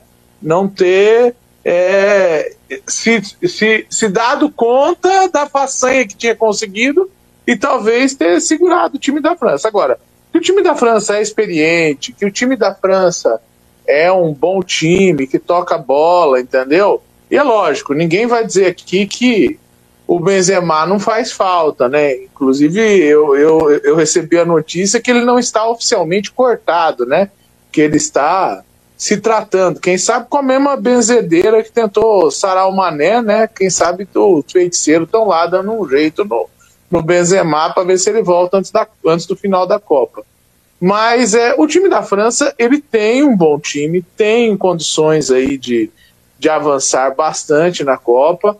Eu acredito é, muito nesse time da França, como não acreditava tanto no time da Inglaterra que me surpreendeu ontem, entendeu? Realmente o time da Inglaterra eu acreditava que era um time um pouquinho mais abaixo do que foi ontem. Tá certo que eu acreditei um pouquinho mais no Irã do que eu imaginava, né? Mas foi o time do Ira que jogou, não foi o time do Irã, né? É... E, e, eu acho que o, o, o jogo da França hoje foi bom. O jogo do Marrocos, do Marrocos não, da Tunísia com a com a Dinamarca, na verdade a Dinamarca nem emperrou, né?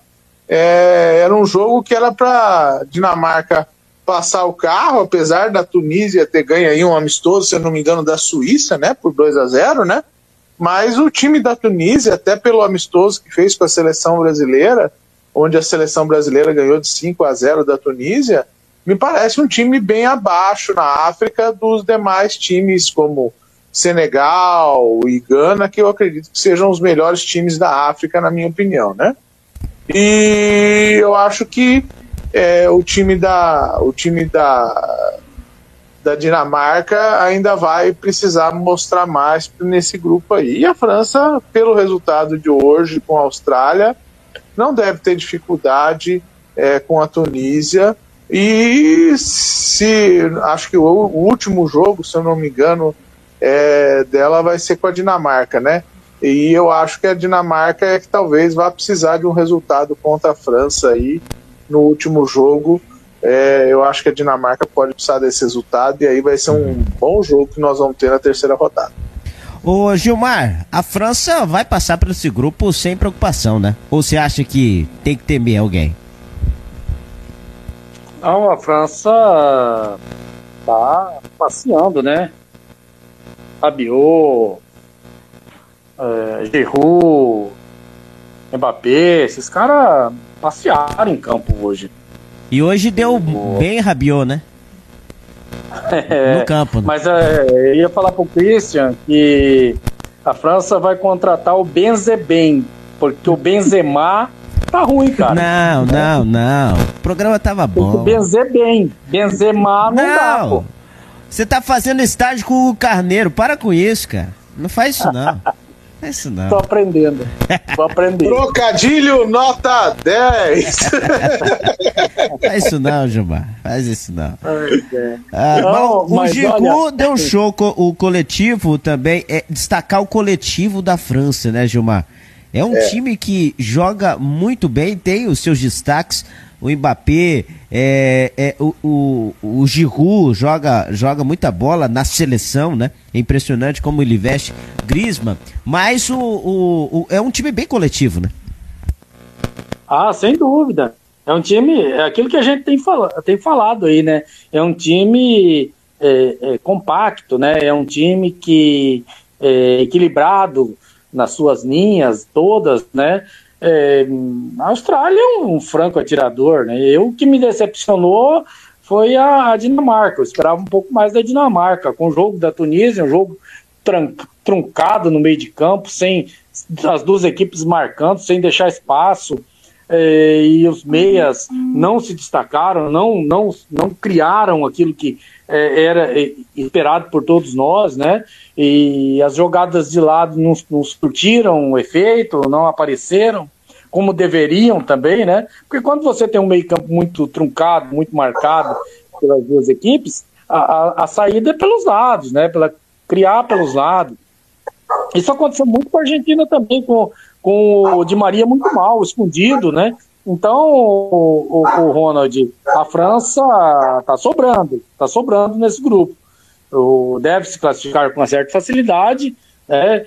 E a, a Austrália vai ser o saco de pancada e a segunda vaga aí vai para mim, na minha modesta opinião, vai se definir por saldo de gol em cima da Austrália. É, a Austrália vai ser, eu acho que o saco de pancadas nesse grupo não mostrou futebol, até a Austrália foi disputar a, a, as eliminatórias asiáticas para ver se melhorava o nível, mas continua sendo aquela velha Austrália. É, até nas Copas do Mundo passada, no Brasil, a Austrália deu um pouquinho de trabalho, mas hoje foi presa fácil para a França, que venceu por 4 a 1 esse jogo hoje à tarde pela Copa do Mundo. Ô, Ronald. É, oi. Só alguns destaques aí de, de, desse jogo. Lembrando que a Austrália eliminou o Peru, né? Na, na repescagem. Então, nem contra o Peru a Austrália era a favorita, acabou passando nos pênaltis e agora chega nessa, nessa Copa aí realmente como franca atiradora. E em relação ao time da França, queria só fazer alguns apontamentos. Primeiro, assim, é importante a gente analisar esses próximos dias aí a gravidade da, da lesão do Lucas Hernandes, né, no, no gol da Austrália. Saiu lesionado logo no comecinho, acabou que foi uma substituição até curiosa, né? Saiu ele para a entrada do irmão dele, que joga no Milan, até o Hernandes e ele pode ser mais uma vítima aí das, da maldição das lesões que vem sofrendo a França. É, outro destaque aí, é, eu não esperava o Rabiot como titular, achava que o Camavinga ia jogar, acabou que o Rabiot surpreendeu, jogou bastante bem né, nessa partida, acredito até que tenha sido ao lado do Giroud e o Mbappé os grandes destaques aí da França. E também é, o Giroud, a importância né, desses gols dele, ele que é, já havia participado na última Copa é, com a França, e se muito criticam o Brasil que teve um camisa 9, Gabriel Jesus, sem marcar gol, o Giroud foi ainda pior né, na, na última Copa, que foi o camisa 9 campeão do mundo sem finalizar no gol. O Giroud foi campeão do mundo sem fazer gol e sem finalizar. Então, é, a, a, falta, é, devido a essa lesão do Benzema aí, acaba que dá uma confiança pro Giroud que a seleção francesa oh. vai precisar. Ô Gia, mas Sim. eu tenho uma informação aqui que ele se iguala ao Thierry Henry, hein? Como o maior é, artilheiro ele, da seleção francesa ele, com 51 gols, mas não em Copas do Mundo, né? Mas na, na seleção francesa. Justamente. É. Ele marcou bastante em eliminatórias, né? Porque eliminatórias na, na Europa tem muitas babas, né? Então acaba que alguns jogadores conseguem marcar bastante, gol, bastante gols o Giroud é eficaz, né? Fez 51 gols aí, é, atingiu 51 gols no jogo de hoje, é, se tornando artilheiro histórico aí. E complementando, Ronald, é importante também lembrar aí é, a, a, força do plantel da França, né? Tem uma defesa que, com jogadores aí é, que foi o Konaté e o Pamecano, mas deixou um Varane no, no banco, né? Um jogador de extrema classe aí, campeão pelo Real Madrid, já joga atualmente no United, então opções ainda, apesar das lesões, ainda tem bastante. E uma última curiosidade aí também, jogou, entrou no fizinho do jogo, Marcos Thuram, que é filho de Lilian Thuram, campeão pela França em 98, mostra o quanto a gente tá ficando velho, né? Filho do Thuram já tá jogando a Copa do Mundo e não é novinho não, 25 anos ele tem, hein? Paz, que que é isso, hein? O senhor tá ficando velho. É, o senhor e o Gilmar Matos. Experiente, né, Gilmar? Não velho, né? A gente fica mais experiente, né? Ah, é, não tenho certeza, mas se já é tio, já é porque já é velho, né? então já. por aí. Ai, tá certo. O senhor quer falar mais alguma coisa? o Hugo Carneiro, tá? Hã? Eu tô representando o Hugo Carneiro, cara. Ah, entendi. O senhor quer. Tem incumbência comigo. O senhor quer falar mais alguma coisa sobre o Rabiot ou tá, tá, tá tranquilo? A gente pode passar régua. Não, tô, olha, é, é, o, o, meu querido Ronald, ah, a, a França está sem oito né, jogadores, perdeu oito, se não me falha a memória aí, oito jogadores. Né? E olha, tá sobrando, né, cara? Tá sobrando. Você imagina essa França. É, é uma geração especial, né? É uma geração especial. Ah, não, não tenha dúvida. A, a geração, essa, essa safra francesa aí, cara, é para se, ser estudada, hein? Não, é. Você perde o Benzema, mas o substituto é o Giroud, que foi campeão é, que foi campeão do mundo na última seleção. Não foi bem, mas foi campeão do mundo. É o Giroud. É impressionante a seleção francesa, é, que vem candidatíssima ao título, pode ser bicampeão, bicampeã. E eu acho que aquela escrita que o, o campeão nem se classifica, eu acho que vai acabar. O, o, a França vai tranquilo passear nesse grupo, esse grupo é, que tem que teve um empate entre a Dinamarca, né? A, a, Dinamarca empatou com a Tunísia e a vitória por 4 a 1 da França em cima da Austrália nesse grupo D. A próxima rodada da, do grupo D será no sábado, jogo marcado para as 7 da manhã, hora Brasília, Tunísia e Austrália. Às 13 horas tem França e Dinamarca, jogão, hein? França, França e Dinamarca no estádio 974. Esse jogo marcado para próximo sábado sobre o grupo D. Amanhã tem rodada da Copa do Mundo. Amanhã começa logo cedo. Amanhã tem Marrocos e Croácia às 7 da manhã. Às 10 tem Alemanha, Alemanha e Japão. A estreia da Alemanha no o, o, o, esse jogo também o Japão aí uma seleção é, uma seleção asiática e logo mais às 13 horas, às 13 horas tem a estreia da Espanha. A Fúria, ela estreia, a estreia vai ser contra Costa Rica, 13 horas. E fechando a rodada tem Bélgica e Canadá. Canadá voltando para a Copa do Mundo. Senhores, eu quero saber de vocês amanhã, Alemanha e Japão, a estreia da Alemanha pelo Grupo E, a estreia é, que não fez um bom papel a Alemanha na Copa de 2018, foi um papelão, mas vê sempre a Alemanha, né, Christian? A Alemanha volta e, e enfrenta amanhã uma seleção asiática, o Japão. Ah, sem dúvida, né? A Alemanha amanhã é um, é um jogo que vai que vai monopolizar os nossos interesses, né, com, nesse jogo com o Japão aí, né, de saber como está a Alemanha, né. É, eu acredito que o Japão não deva ser um, um oponente difícil para a Alemanha bater amanhã, entendeu? Eu acredito numa vitória alemã, é, eu acho que a Alemanha não deve ter muita dificuldade nesse jogo, não. É, o Japão, embora tenha um futebol de bastante dedicação, vamos dizer assim, né, que eles são bastante é, dedicados na marcação, é, eu acho que a Alemanha pode é, ter alguma dificuldade até encontrar o primeiro gol, mas depois eu acredito que possa ganhar o jogo até com uma certa facilidade. Eu acredito que a Alemanha amanhã deve fazer pelo menos aí um 3 a 0 3 a 1 eu acredito que a Alemanha vai fazer amanhã. Gian, e aí, seu placar e o que, que você acha desse Alemanha e Japão amanhã? 10 da manhã. É, então, Ronald, eu acho que a Alemanha realmente é favorita, né? Mas eu não acredito que vai ser tão fácil, não. Acho que o Japão tem tudo para complicar aí. É, é uma, uma, geração boa também do, do, futebol japonês aí. Tem alguns jogadores é, que chegam bem para essa Copa, né? Tem Tomiasso do Arsenal, tem o Cubo da Real Sociedade, que jogador bastante promissor ainda novo. Então acho que o, o Japão tem tudo para dificultar o jogo para a Alemanha, mas claro que a Alemanha tem, tem um repertório, uma possibilidade ali dentro do seu elenco muito maior. E assim, eu estou bastante curioso também para ver o Musiala, né? É, jovem alemão, é um dos dos futuros aí da, da geração alemã, né, um jogador muito bom, é, até foi ficou entre os, os primeiros ali na, na lista de, de revelações do futebol europeu da última temporada. Então, o Musiala, acredito que ele não deve começar como titular, mas ele deve ganhar alguns minutos. Eu estou bastante curioso para ver ele. É, meu placar aí para essa partida, Ronald, seria um 2 a 1 para o Japão para a Alemanha. Acho que acredito que a Alemanha vai ter dificuldade para ganhar por mais de um gol de diferença do Japão. É, e aí, Gilmar Matos, estreia da seleção alemã amanhã? Olha, é, é, Ronald, claro que a, a, seleção alemã ela é favorita.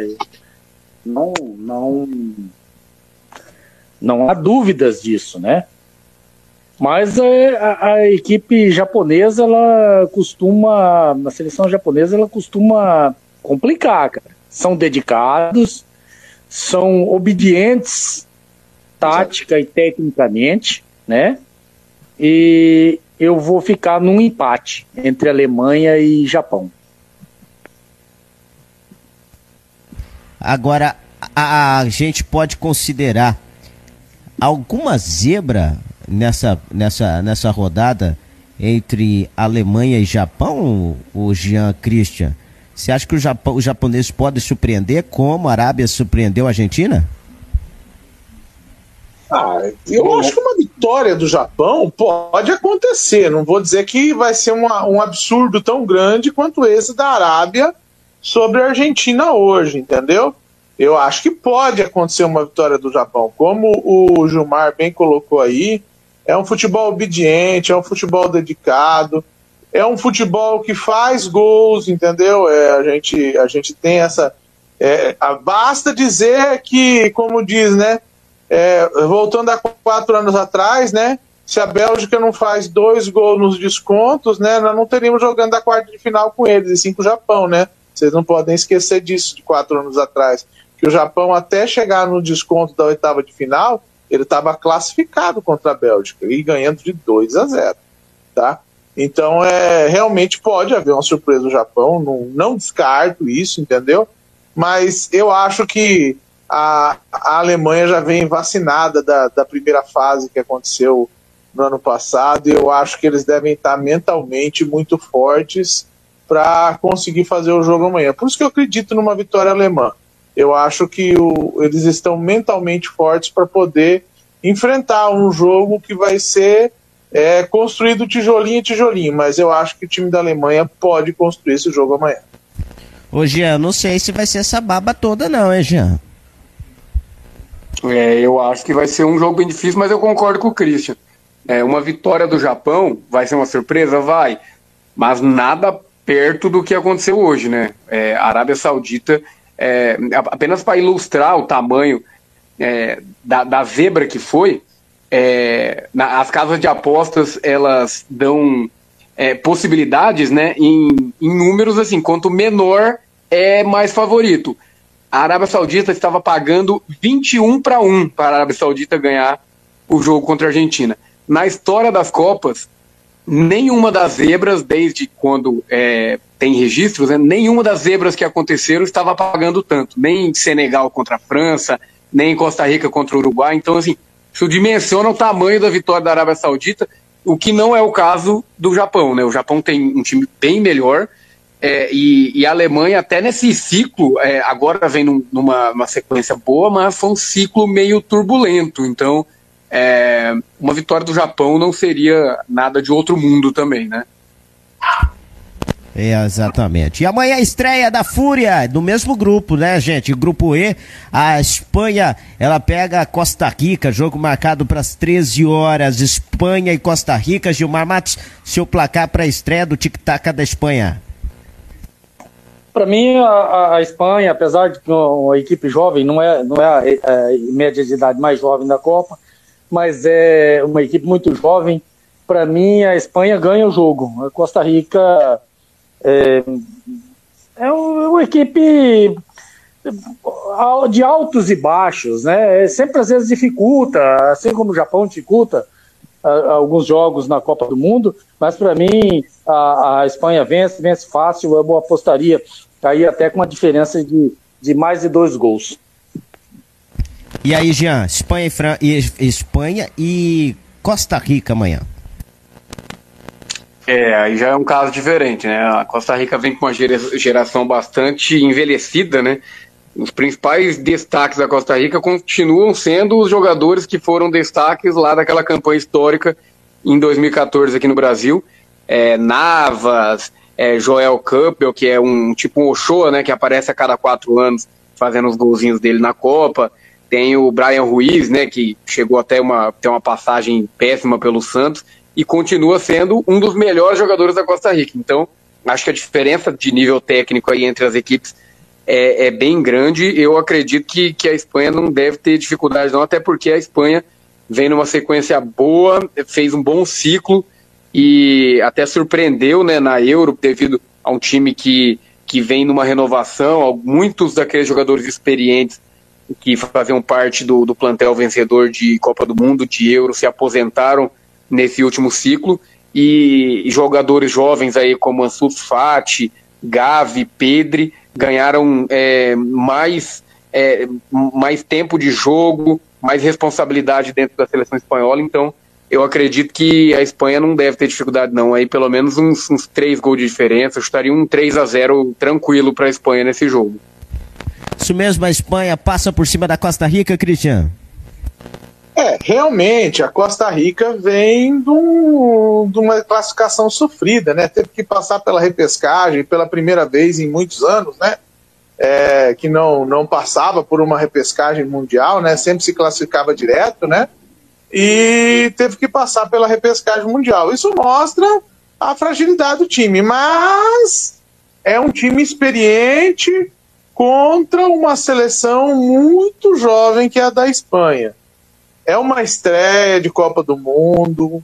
A gente vai ter que ver muito bem como é que os espanhóis vão pesar isso, entendeu? Como é que vai estar tá a cabeça dos jovens espanhóis contra os experientes costa-riquenhos, entendeu?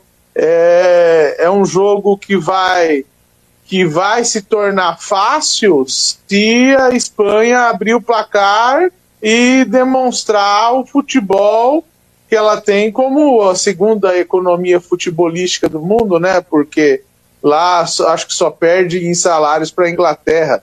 Eu não sei se a Alemanha talvez pague mais que a Espanha, mas acho que não. Acho que a Espanha ainda paga mais que a Alemanha. E o que eu acredito é que a Espanha pode até ganhar o jogo, só que eu acho que não vai ser de três gols de diferença, não, viu? Eu tô botando ou um empate de 1 a 1 ou uma vitória magrinha da Espanha de 1 a 0 e olhe lá. É, vai ser é, a Espanha, na verdade esse grupo vai dar Alemanha e Espanha tranquilamente. Só se o Japão mesmo é, conseguir aplicar uma vitória aí, se, porque o Japão vai ter que vencer contra a Alemanha e a Espanha, não tem jeito, se quiser classificar. Então é um grupo que as duas é, forte, campeãs né, mundiais, tanto a Espanha, tanto a Alemanha, devem passar tranquilamente. Amanhã, pela manhã, às 6, às seis horas no Mato Grosso do Sul, às 7 hora Brasília, tem Marrocos e Croácia. Marrocos e Croácia. A, a Marrocos, é, uma seleção africana, pegando uma seleção que tem uma geração boa. A Croácia é a melhor geração da, da história croata, né, Jean?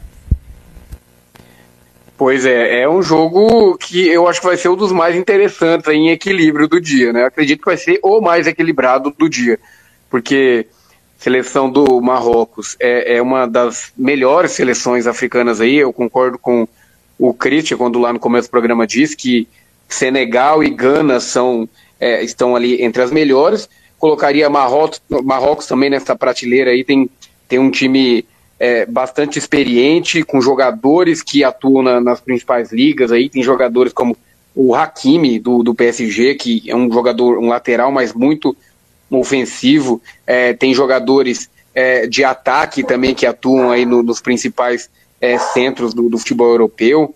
Então, é, enfrenta esse time da Croácia, que é atual vice-campeão do mundo.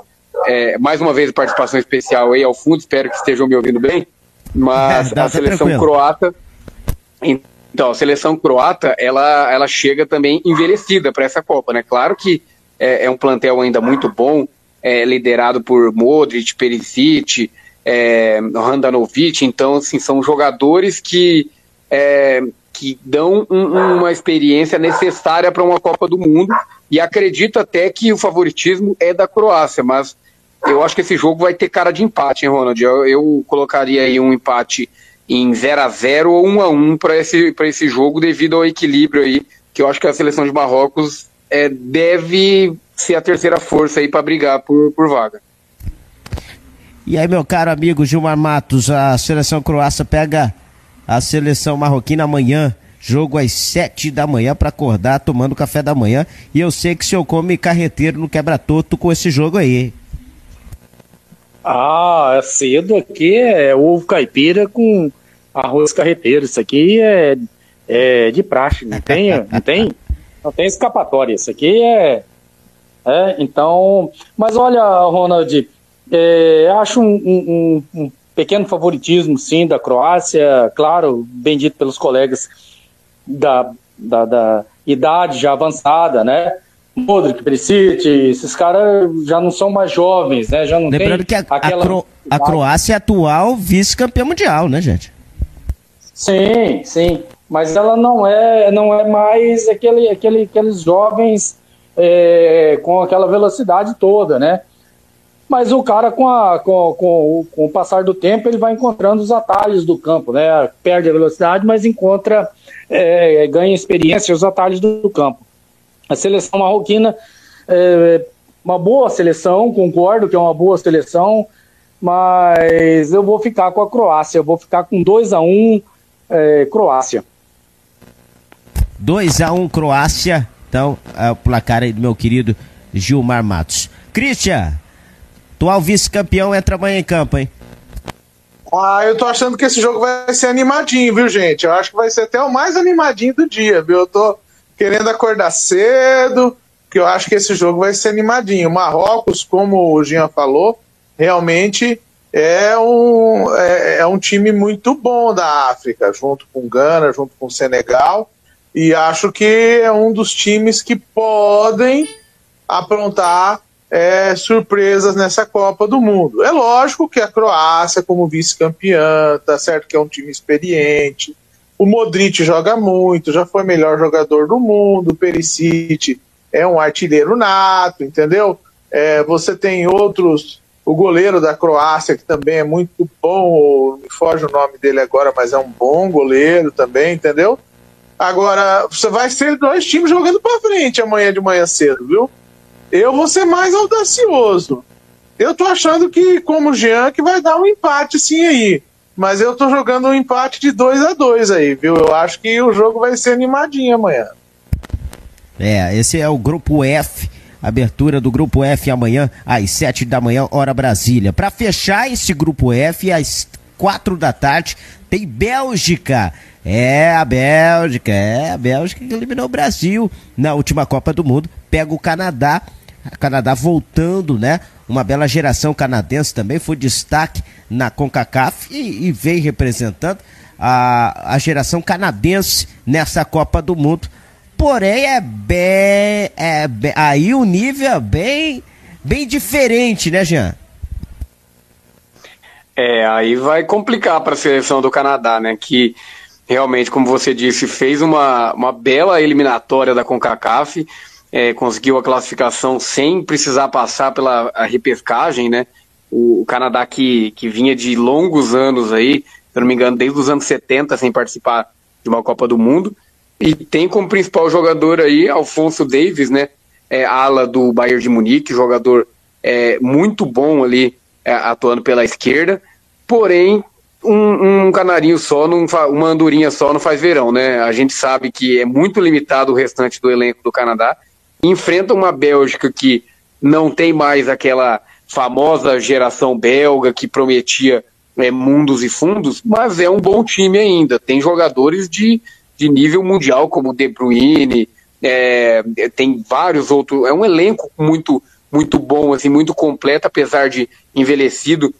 É, tem, tem nomes como Courtois no gol, então assim, é, é, a Bélgica tem muito mais a oferecer. Então, assim, eu não acho que o Canadá vai passar vergonha, vai ser um saco de pancadas dentro do, do grupo, mas também acho que não deve resistir muito. Então, para esse jogo, é, colocaria uma vitória aí da Bélgica por 2 a 0 mas com dificuldade ali, é, com uma chance do Canadá poder dificultar mais.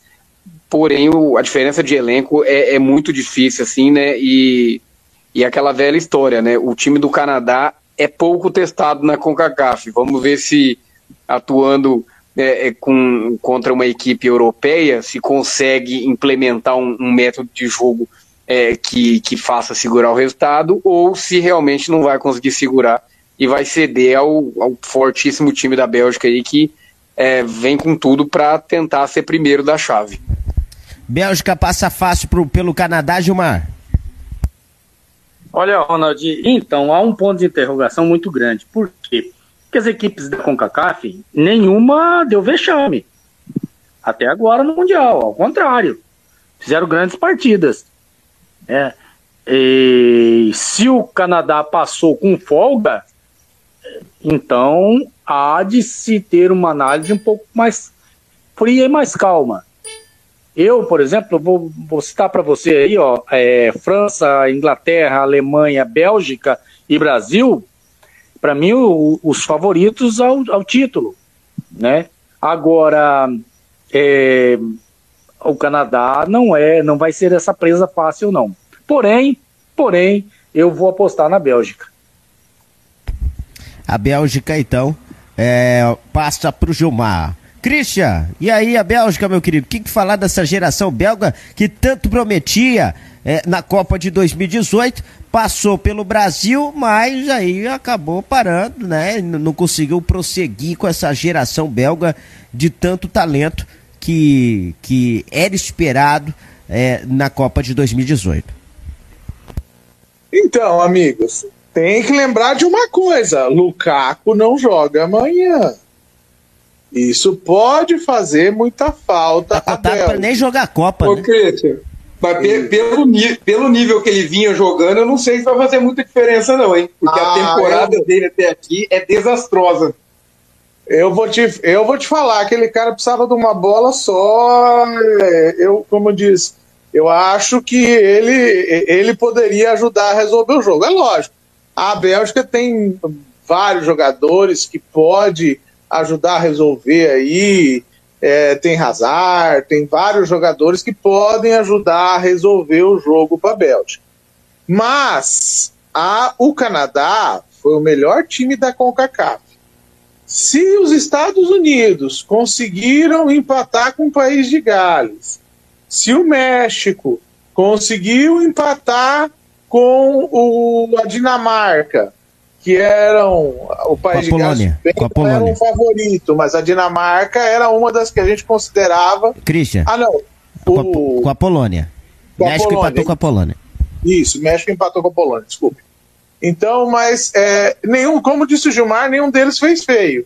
E nós estamos é, acreditando também a Costa Rica talvez não possa fazer tão feio diante da Espanha. Pelo menos eu acredito que a Costa Rica possa fazer um jogo bem construtivo amanhã.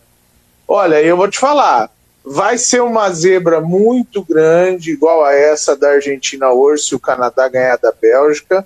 Não acredito que aconteça de novo, mas eu acho a defesa do canadense muito sólida. É, eu acho que eles vão é, usar uma defesa sólida, vão jogar atrás e eles têm o Anthony Davis, como vocês falaram aí, né? É, eu não sei que ele joga no futebol europeu, mas não conheço muito bem o futebol dele, não. É, e que pode surpreender. Eu tô jogando um placarzinho magro, de 1 a 0 para a Bélgica, econômico amanhã.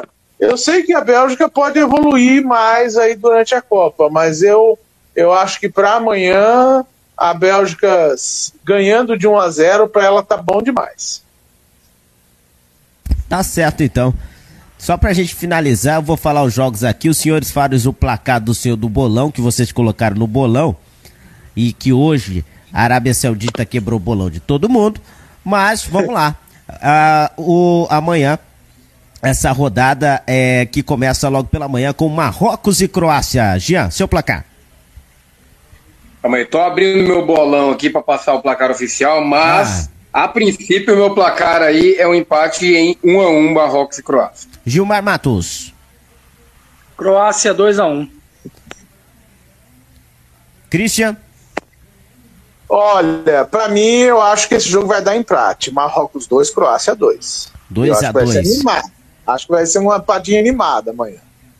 Para mim a Croácia vence por 2 a 0 o Marrocos amanhã. É a Croácia tua campeã, gente. Tua Croácia, gente. Que que é isso? Ó, vice-campeã. Vice, vice-campeã, vice, isso, vice-campeã. A, a, a Alemanha estreia amanhã às 10 da manhã contra o Japão. Placar Jean. Placar de 2 a 1 para a Alemanha. Christian. 2 a 1 para a Alemanha também. Gilmar. 1 a 1. O quê? Hã? É, um a um. um, a um. Alemanha, que é, é 3 a 0 Alemanha amanhã. Tranquilo, de boa estreia. 3 a 0 tranquilo. Alemanha passa às 10 da manhã. E aí vamos para uma da tarde, porque uma da tarde tem Espanha e Costa Rica. Estreia espanhola na Copa do Mundo. Christian, seu placar. Esse jogo eu vou botar empate de novo. Espanha 1, Costa Rica 1. Jean? 3 a 0 Espanha. Ô Gilmar, e seu placar? 3 a 1 Espanha. 3 a 1 Espanha. Eu vou repetir o do Gilmar. 3 a 1 Espanha passa pela Costa Rica amanhã. Fechando a rodada tem Bélgica e Canadá, Jean. 2 a 0 para Bélgica.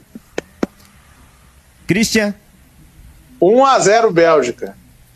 Meu amigo Gilmar Matos. 2 a 0 Bélgica. 2 a 0 Bélgica. Ao meu placar esse jogo será uma zebra, um a um. Uma zebrinha. Tem que ter uma zebrinha no, no dia, gente. Tem que ter uma zebrinha. Eu joguei, vou jogar na Bélgica amanhã essa zebra. Vai ser uma zebraça, né?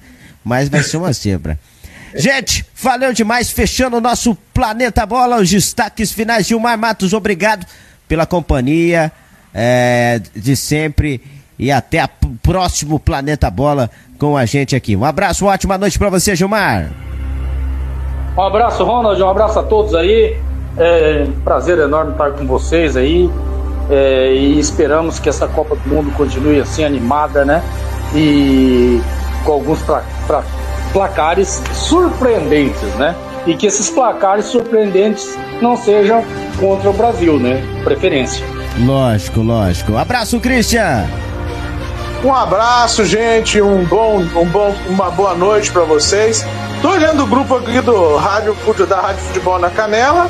Ah. Encerra essa parceria do Brusque com a Avan. Acho que o velho abandonou o Brusque, hein? Ah. É uma pena pro Brusque, hein? O Brusque realmente vai se ressentir de não ter um patrocinador como a Avan. O velho da Avan acho que realmente está retirando um pouco dos seus investimentos aí, mas é, eu acredito que o Brusque pode. Brusque foi para a Série C, se eu não me engano, né? Era, pode retornar à Série B no ano que vem. É, é, mesmo sem a Avan, eu acho que é um dos grandes clubes catarinenses, futebol catarinense muito forte. Mas é um grande abraço a vocês. Vamos esperar bons jogos amanhã. Amanhã, amanhã tem grandes seleções jogando, viu? Eu acho que amanhã vai ser um dia bem animado para gente, a gente ver. Eu acho que não vai ser igual esses dois jogos do, do meio do dia hoje que foram um pouco mais chatos. A gente, o jogo da Argentina só foi animado pelos dois gols da Arábia, né? É verdade. animado pra ah, gente. E pela, ah, e pelo, e, e, e, pelo, e, pelo, e, pelo, e pelo corretivo do zagueiro da, da Arábia em cima do Messi, sem pagar. verdade, isso aí é maravilhoso. Um abraço, Cristian. Até a próxima. Gian Nascimento, fechando o seu microfone. Gian, amanhã grandes jogos esperando nesta, esperamos nesta Copa do Mundo, Jean. Pois é, tá me ouvindo, Ronald? Tô te ouvindo, tô te ouvindo. Então, Ronald, é, vamos ficar de olho amanhã, principalmente no, no grupo da Alemanha e Espanha, porque daí deve sair o adversário do Brasil nas quartas de final. É, se tudo der certo aí, Brasil passando em primeiro, deve enfrentar o primeiro colocado desse grupo, então possivelmente deve ser Espanha ou Alemanha. Então é interessante a gente notar aí, ver como que joga. O professor Tite vai estar de olho aí, porque promete ser serem qualquer dos dois aí que, que avançar bem encardido, né? Então vamos ficar na expectativa. E eu tenho também meu palpite que esse jogo entre Bélgica e Canadá vai ser aquele jogo que daqui uma semana ninguém vai lembrar que existiu. Forte abraço, boa noite, valeu. Não fala isso dos meus amigos canadenses, pô. Então agora Bom, voltando à Copa. O TLF tá pedindo pra lembrar da enquete, né? Sim, sim. É, né? Você vai lembrar, né? Então vou, tá. vou falar da enquete. Vou falar da enquete que esteve no nosso Facebook e YouTube.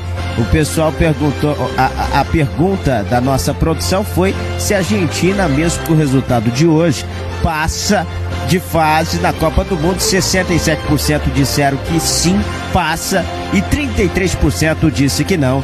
Eu estou entre os 33%. Grande eu abraço. Estou entre os 67. Grande abraço, torcida do Brasil. Rádio Futebol na Canela continua com a sua programação. Amanhã voltamos com todo, todo, todo, é, toda a programação. Amanhã tem Planeta Bola comigo de novo. A partir das seis e meia da tarde, hora Brasília. Espero você para discutirmos sobre a rodada da Copa do Mundo. Ótima